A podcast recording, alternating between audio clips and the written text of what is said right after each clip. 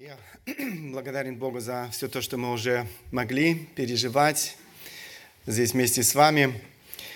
Радуюсь тому, что мы можем обратиться к Слову Божьему. Если вы не забыли, в последний раз мы начали с вами новую серию проповедей «Все гряду скоро». Эта серия проповедей посвящена событиям вокруг пришествия Иисуса Христа – Бог действительно не оставил нас э, в неведении. Бог эм, очень, или Библия очень много говорит о событиях будущего, о том, что ожидает этот э, мир. В нашей первой проповеди, которую я назвал «Потому и вы будьте готовы», кстати, это слова самого Иисуса Христа, «Потому и вы будьте готовы», мы обратились к 24 главе Евангелия от Матфея и параллельным местам Евангелия от Луки, это 21 глава, Евангелия от Марка, это 13 глава. Там мы находим речь Иисуса Христа на Елеонской горе. Эта речь а, Иисуса Христа является ответом на вопросы его учеников. Она известна еще как проповедь Иисуса Христа на Илионской горе или на Масленичной горе. Это все одно и то же. Четыре вопроса учеников стали поводом для этой проповеди Иисуса Христа. Последний раз мы с вами очень внимательно посмотрели на содержание этих вопросов и ответ Иисуса Христа на первые два вопроса. Их можно, конечно же, объединить в одном. Давайте э, посмотрим еще раз э, эти вопросы. Два первых вопроса касались э, ближайшего будущего коротко напомню вопросы, которые задали ученики своему учителю. Первый вопрос – когда храм будет разрушен? Второй вопрос а, – какой признак, какой признак будет указывать а, на разрушение храма? Два других вопроса, они касаются далекого будущего, то есть перспективы учеников, можно сказать, эм, перед вторым пришествием Иисуса Христа. Третий вопрос, эм, что будет признаком твоего пришествия? Здесь вы видите еще раз в контексте, они спрашивают, какой признак твоего пришествия? И четвертый вопрос, еще раз, что будет признаком кончины века, то есть завершения конца века. Э, еще раз в контексте, 24 глава. Здесь, а, его нету этого стиха, не страшно. То есть, и какой признак твоего пришествия и кончины века. В последней проповеди мы с вами могли убедиться, с какой точностью исполнились слова Иисуса Христа в отношении храма израильского народа. То есть ответ на первые два вопроса учеников – мы рассмотрели с вами его очень внимательно.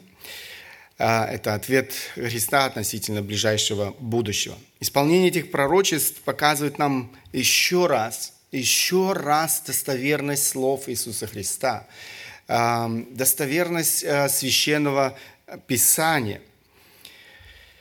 Если слова Христа относительно ближайшего будущего исполнились с точностью до деталей. Почему? Почему мы должны сомневаться в том, что исполнится Его слова и в отношении далекого э, будущего?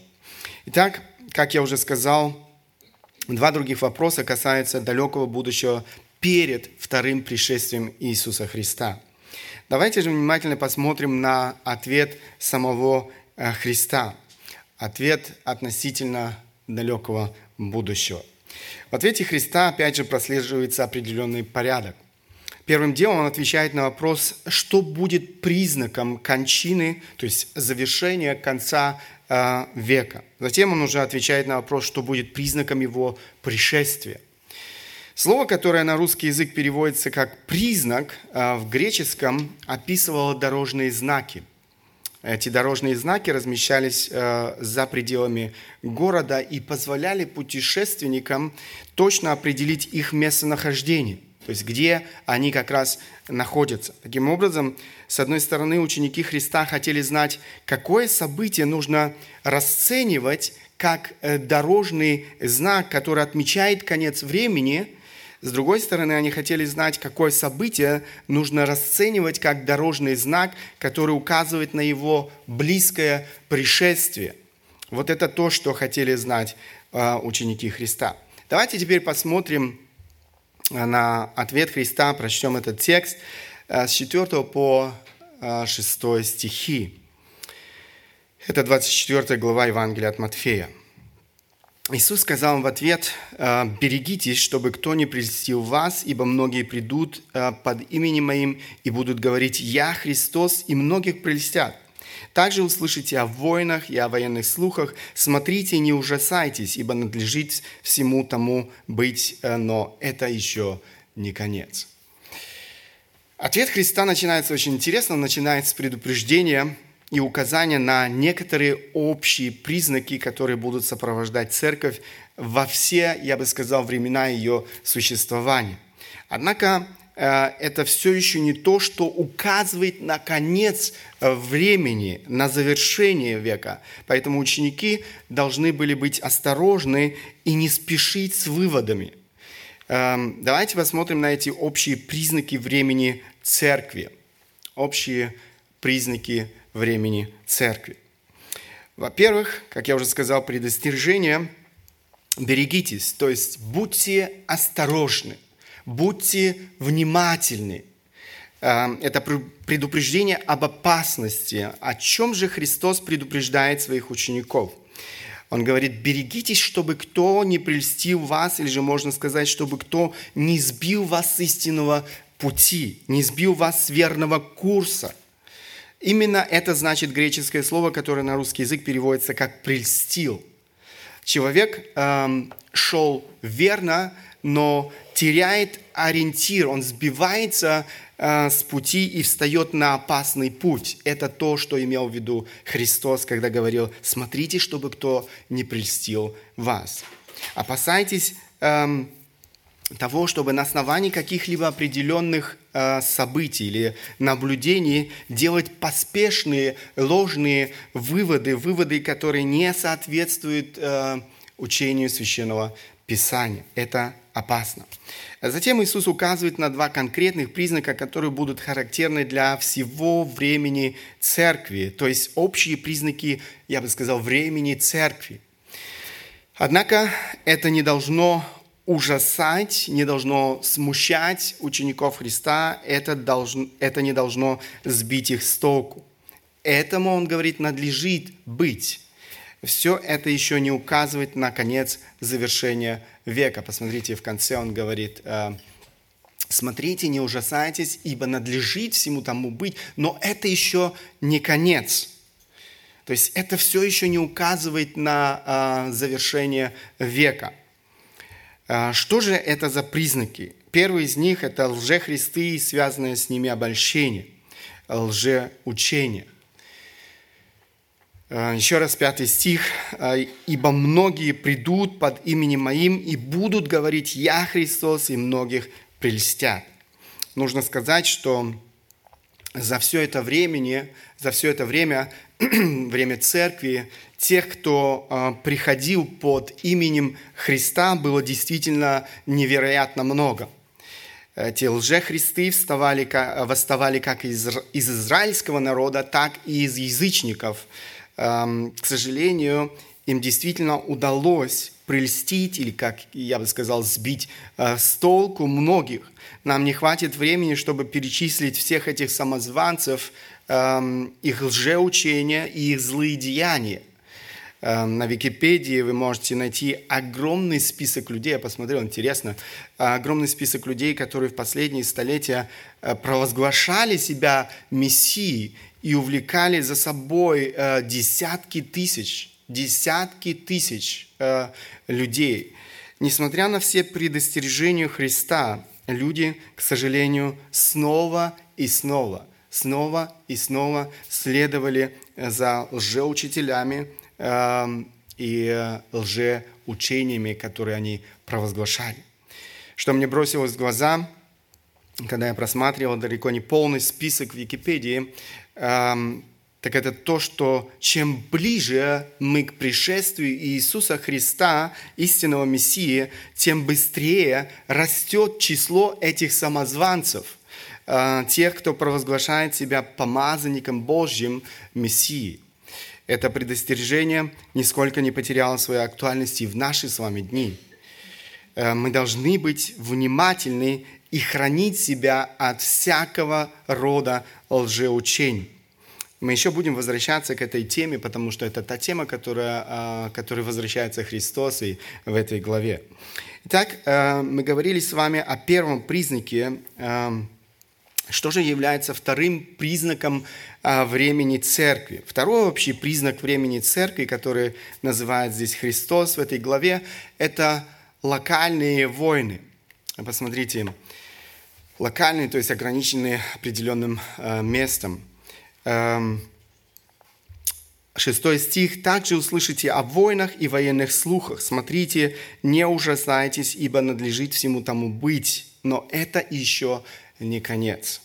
И в этом случае невозможно даже перечислить все войны, которые велись и ведутся до сегодняшнего дня в самых разных уголках этого мира – только в конце 20 века, представьте себе, в среднем ежегодно на нашей планете возникало более, более 30 серьезных военных конфликтов. Каждый год более 30 э, серьезных военных конфликтов. Действительно, это тот признак, который характеризует э, все время церкви в прошлом и, конечно, в, нынешнем, э, в нынешнее время церкви. Итак, лжехристы и локальные войны – это два общих признака, которые должны были характеризовать время церкви, однако они не указывали на конец, а, то есть не указывали на завершение века. Иисус, подводя итог, говорит, но это еще не конец. А, в шестой стих, конец э, шестого стиха. После предупреждения Иисус, наконец, э, указывает ученикам на признак, или же, как мы уже говорили, указательный знак приближения конца века. Это то, что было вопросом учеников, это то, что интересовало, э, в конце концов, учеников. Признак приближения конца века. Седьмое, давайте прочтем седьмой, восьмой стих – Ибо восстанет народ на народ и царство на царство, и будут глады, моры, землетрясения по местам. Все же это начало болезней. Давайте сначала обратим наше внимание на выражение Христа в восьмом стихе. Все это, все же это начало болезней. Вот в русском синодальном переводе не совсем ясно, что такое начало болезней эм, я посмотрел другой перевод, кстати, на немецком а, это яснее, а, если вы читаете немецкий перевод. А, другой перевод в русском языке я нашел. «Ибо восстанет народ на народ и царство на царство, и будут голод и землетрясения по местам. Все же это начало мук рождения». Вот здесь э, яснее речь идет о родовых схватках или же первой э, схватке. Иисус очень Э, часто прибегал к иллюстрациям, которые поясняли истины, которым он учил. Так вот и здесь он прибегает к иллюстрации, которая была очень ясна его слушателям. Появлению малыша на свет предшествуют родовые схватки, это знает каждая женщина и даже каждый мужчина. Все начинается с редких и слабых сваток, которые постепенно учащаются и усиливаются, пока, наконец, не рождается ребенок. Вот прибегая к этой иллюстрации, Христос очень ясно говорит о том, что станет первой, но, заметьте, не последней э, схваткой, которая обозначит начало конца времени. Это же событие станет признаком, указывающим на начало конца времени. Согласно тому, что мы читаем, этим событием станет война, в которую будут вовлечены народы и царства, ибо восстанет Э, народ на народ и царство на царство. Вопрос, о чем же идет э, здесь речь? Раньше уже Христос говорил, мы с вами только что читали, что войны будут характерным признаком времени церкви. Можно подумать, что Христос здесь повторяется. Нет, это не так. Христос не повторяется. Существует разница между тем, что Он говорил раньше, и тем, что Он говорит здесь. Здесь уже речь идет не о локальных э, военных конфликтах, то есть э, ограниченных э, определенным местом. Иисус говорит о военном конфликте, в который будет вовлечен весь мир. То есть речь идет о мировой войне. Ибо восстанет народ на народ, и царство на царство, и будут глады и море. Это следующее мы вернемся. Мировая война должна стать признаком, который будет указывать на кончину века. Согласно словам Христа, мировая война станет тем знаком, который отметит последний отрезок времени перед приходом Иисуса Христа на эту землю. Мировая война должна стать э, первой схваткой, которая будет указывать на начало конца времени – вот здесь нам снова нужно обратиться к истории, чтобы понять, является ли это событие по отношению к нам, по отношению к нашему поколению э, прошлым или же будущим. Если в прошлом еще не было мировой войны, тогда это дело будущего. Но э, я думаю, каждый из нас немножко знает историю, понимает, что это не так. Иисус говорит о событии, которое по отношению к нам, по отношению к нашему поколению лежит в недалеком прошлом. В 20 веке нашу землю потрясли сразу две мировые э, войны, войны. Э, в основном историки соглашаются, что э, Вторая мировая война была всего лишь продолжением Первой мировой войны. Первая мировая война 1914 а, по 1918 годы, в которые были вовлечены 38 из э, существовавших в то время 59 э, независимых государств. По некоторым оценкам, общее число военных и гражданских жертв в Первой мировой войне составило около 40 миллионов. 40 миллионов погибло в этой войне. Эта цифра намного превышает общее число жертв всех войн за предшествующие сто лет. Представьте себе.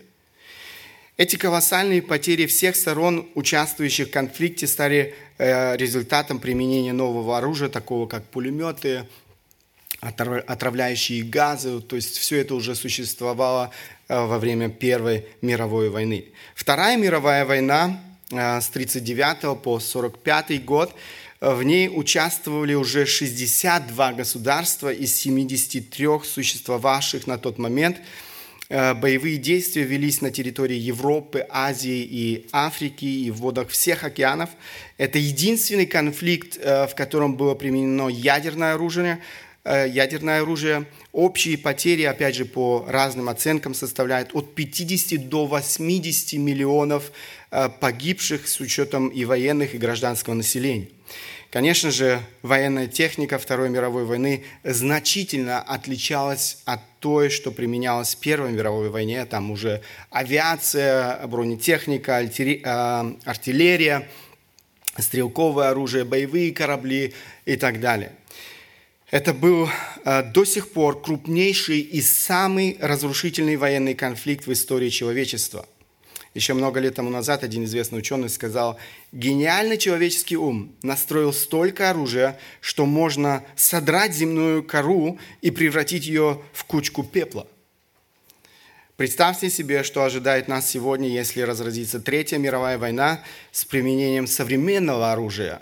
На сегодня в мире насчитывается примерно 15 тысяч ядерных боеголовок, львиная доля которых приходится на Соединенные Штаты Америки и Россию. Эм, только этого было бы достаточно, чтобы уничтожить миллиарды людей и произвести неимоверные разрушения на этой земле. Кроме того, Иисус отмечает, что вслед эм, за войной возрастет эм, количество и интенсивность гладов, эпидемий, землетрясений, стихийных, бедствий вообще – посмотрите, он дальше говорит, «А, и будут глады, моры, землетрясения а, по местам. Я понимал, что мы сегодня не успеем завершить вот этот блок, поэтому я отложил это на следующий раз. И в следующий раз мы с вами посмотрим, как и эти пророческие слова Иисуса Христа они подтверждаются в недалеком для нас прошлом, конечно же, настоящем. Итак, согласно тому, что говорил Христос, мы с вами живем в этом последнем промежутке времени перед Его пришествием. Другими словами, человечество, можно сказать, вышло на эту финишную прямую. Эм, это время близко. Очень интересно и то, что буквально сразу, буквально сразу после э, Второй мировой войны на карте мира э, вновь появилось государство Израиль. Эм, эти две мировые войны, они содействовали тому, что 14 мая 1948 года Израиль впервые с 70-го э, года нашей эры был признан независимым государством. Если Первая мировая война, она придала э, значительную силу росту сионистского движения, то Вторая мировая война привела к возрождению еврейского государства. После двух тысяч лет изгнания евреи получили возможность вновь возвратиться на свою историческую родину. То, что произошло э, с евреями, с израильским народом, можно сказать, самое настоящее чудо, опять же, на наших глазах. Бог верен своему слову. С возрождением израильского государства исполнился еще целый ряд э, пророчеств Ветхого Завета – Библия говорит о возвращении израильского народа на свою историческую родину для окончательного суда. То есть до великой скорби и для суда великой скорби. Вследствие этого суда остаток израильского народа обратится к своему Богу. Мы будем еще с вами об этом говорить. Пророк Ветхого Завета Сафония пишет об этом времени, Uh, у меня не было, я боялся, что я не успею. Сегодня uh, я выбрал всего лишь одно uh, пророчество э, из книги пророка Сафонии. Опять же, я выбрал современный перевод, потому что синодальный перевод не совсем точно передает. Кстати, немецкий перевод, вот и здесь переводит это точнее. Здесь вы видите и немецкий перевод, и современный перевод русского языка. Я прочту на русском языке собирайся, собирайся, народ э, бесстыжий, пока не исполнилось определенное Господом и не пролетели благоприятные дни, как гонимая ветром Микина, пока не опалил вас пылающий гнев Господа, пока не пришел к вам день Господней ярости. Этот текст очень ясно указывает на время а, возвращения израильского народа на свою историческую родину. Это должно было произойти согласно пророчествам Ветхого Завета до великой скорби. Вот день а, Господней ярости, который упоминается здесь, это выражение в Библии всегда указывает на время великой скорби. Причем речь идет о израильском народе, который возвращается на свою родину в неверии, Эм, видите, э, собирайтесь, здесь написано, собирай, э, собирайся, собирайся, народ бесстыжий. То есть это все еще народ, который не признал э, Иисуса Христа своим Мессией. Да? Именно это и произошло с израильским народом. До сегодняшнего дня этот народ пребывает в неверии. Мы подошли к концу нашей проповеди сегодня. Друзья, мы очень близки. Мы очень близки к тому величайшему событию всех времен, которого ожидали все поколения истинно верующих людей, э, э, второе пришествие Иисуса Христа. Посмотрите на э, события наших дней в нашей стране, да и во всем мире сегодня. В свете того, о чем мы с вами сегодня говорили, или в свете тех слов, пророческих слов Иисуса Христа. Э, посмотрите на все политические процессы, эм, социальные процессы, экономические процессы сегодня э, в нашем мире. Мы очень близки. Мы очень близки к тому, о чем говорил Христос. Я хотел бы напомнить нам слова самого Иисуса Христа в этой же самой главе, которая была сегодня предметом наших размышлений. Эм, «Потому и вы будьте готовы, ибо в который час не думаете, придет Сын Человеческий». ибо в который час не думаете, придет Сын Человеческий. Как никогда раньше эти слова актуальны для нашего поколения сегодня. Что же значит быть готовым к Его пришествию? Самое первое – это значит привести свои отношения с Богом в порядок, покаяться. Покаяться, принять Христа как своего Спасителя и Господа верою. Дорогой друг, если ты не покаялся, тебя ожидает страшный суд. И это, и это может произойти очень скоро. Послание к фессалоникийцам. Апостол Павел пишет, это 2 фессалоникийцам, 1 глава, 6 по 10 стихи. «Ибо праведно пред Богом, оскорбляющим вас, воздать скорбью, а вам, оскорбляемым, а, оскорбляемым отрадую вместе с нами в явлении Господа Иисуса с неба, с ангелами силы Его, пламенеющем огне, совершающего отмщение не познавшим Бога и не покоряющимся благовествованию Господа нашего Иисуса Христа, которые подвергнутся наказанию вечной погибели от лица Господа и от славы могущества Его, когда Он придет прославиться во святых Своих и явится дивным день Он и во всех веровавших, так, как вы поверили нашему свидетельству. Библия говорит, что грядет день, когда справедливость восторжествует. Да, мы живем с вами Э, в мире зла. Эм, но Библия говорит очень ясно, придет день, когда справедливость восторжествует. Зло, грех не останутся безнаказанными.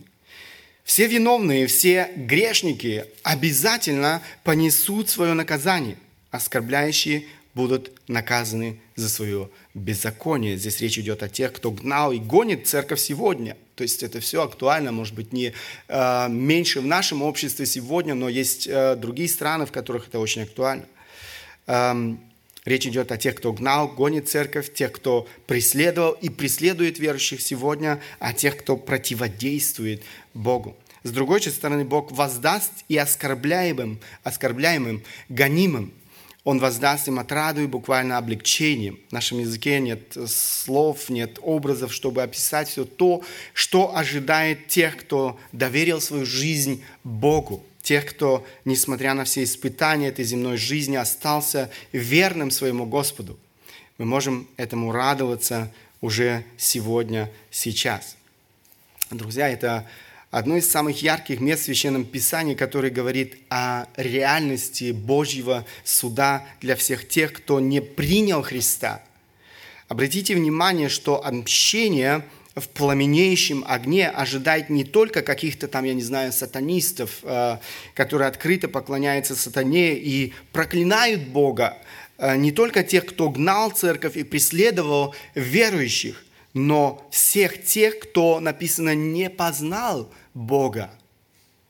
Всех тех, кто не покорился благовествованию Господа Иисуса Христа. Я не знаю, к какой категории относишься сегодня ты, если ты не принял веру Христа. Если ты не знаешь Его лично, если ты не покорился благой э, вести Евангелия, ты на опасном пути – ты идешь прямой дорогой в ад. Тебя ожидает справедливое наказание, как мы здесь читаем, вечные муки в пламенеющем огне ада. Это справедливо, потому что мы все по своей природе грешники и заслуживаем это наказание. Каждый из нас по своей природе гордец, богопротивник, э, мятежник, но Бог по своей великой любви и милости предложил нам спасение. Иисус Христос пришел на эту землю и отдал свою жизнь за наши грехи для того, чтобы оправдать нас. Наши грехи вменились Ему на этом страшном кресте, Голговском кресте. Только верующий в Иисуса Христа обретает Его совершенную праведность и освобождается от Божьего суда. Верующий в Иисуса Христа может радоваться этим, этой встрече со своим Спасителем и Господом Иисусом Христом. Что же значит для верующего в Иисуса Христа быть готовым к пришествию Христа? Это не значит раз в неделю пассивно сидеть на стуле в церкви и все остальное время жить для себя, для своих собственных желаний. Это значит активно, друзья, активно жить для Христа, для Его славы. Это значит исполнять Его волю, которая открыта нам в Священном Писании. Друзья, мы здесь всего лишь странники на очень короткое время. Наша Родина на небесах, в вечности с Иисусом Христом. У нас у всех есть важное назначение, которым мы не имеем права пренебрегать. Живи для славы Христа. Ищи того, чтобы исполнять, исполнить Его волю для твоей жизни. Инвестируй свои средства, свои силы, свое время, свою жизнь в дело Божье на этой земле. Служение Церкви Христа. Найди свое место эм, в служении Церкви. Живи для того, чтобы еще многие услышали Евангелие Христа и приняли Его верою как своего Спасителя и Господа. Друзья, это время близко. Бог хочет, чтобы мы были готовы к Его пришествию. Аминь. Встанем по возможности. Я хотел бы обратиться к Богу в молитве. Великий Бог, Творец неба и земли, я благодарен Тебе еще раз за Твое Слово. Я благодарен, благодарен Тебе, Господь, за то, что Ты открываешь нам свою волю. Ты не скрываешь, Господь, от нас того, что ожидает это человечество. И я благодарю Тебя, Господь, за то, что мы, верующие в Тебя, можем радоваться. Радоваться сегодня этому дню, когда Ты придешь на эту землю за своей церковью. Я благодарен Тебе, Господь, и прошу Тебя, чтобы Ты помог нам действительно быть готовым к этому дню. Помоги нам жить, Господь, для Тебя, для славы Твоей, исполнять волю Твою, Господь. Я прошу Тебя, помоги нам не терять свое время напрасно. Я прошу Тебя, Господь, и за тех, кто сегодня среди нас слышит э, эти истины и все еще, Господь, не доверил свою жизнь в Твои отцовские руки. Я прошу Тебя, подари благодать, Господи, чтобы это не было поздно. Я прошу Тебя, Господь, помоги каждому среди нас, кто еще не знает этого, этого прощения, этого спасения, верить в свою жизнь, в Твои отцовские Э, руки, Господь, э, и жить для славы Твоей. Я прошу Тебя, Господь, чтобы Ты благословил нас как церковь, вел нас дальше и помог нам, Господь, действительно э, то время, которое Ты определил для нас прожить во славу Тебе, нашему Господу, нашему Спасителю. Слава Тебе, наш Бог. Аминь.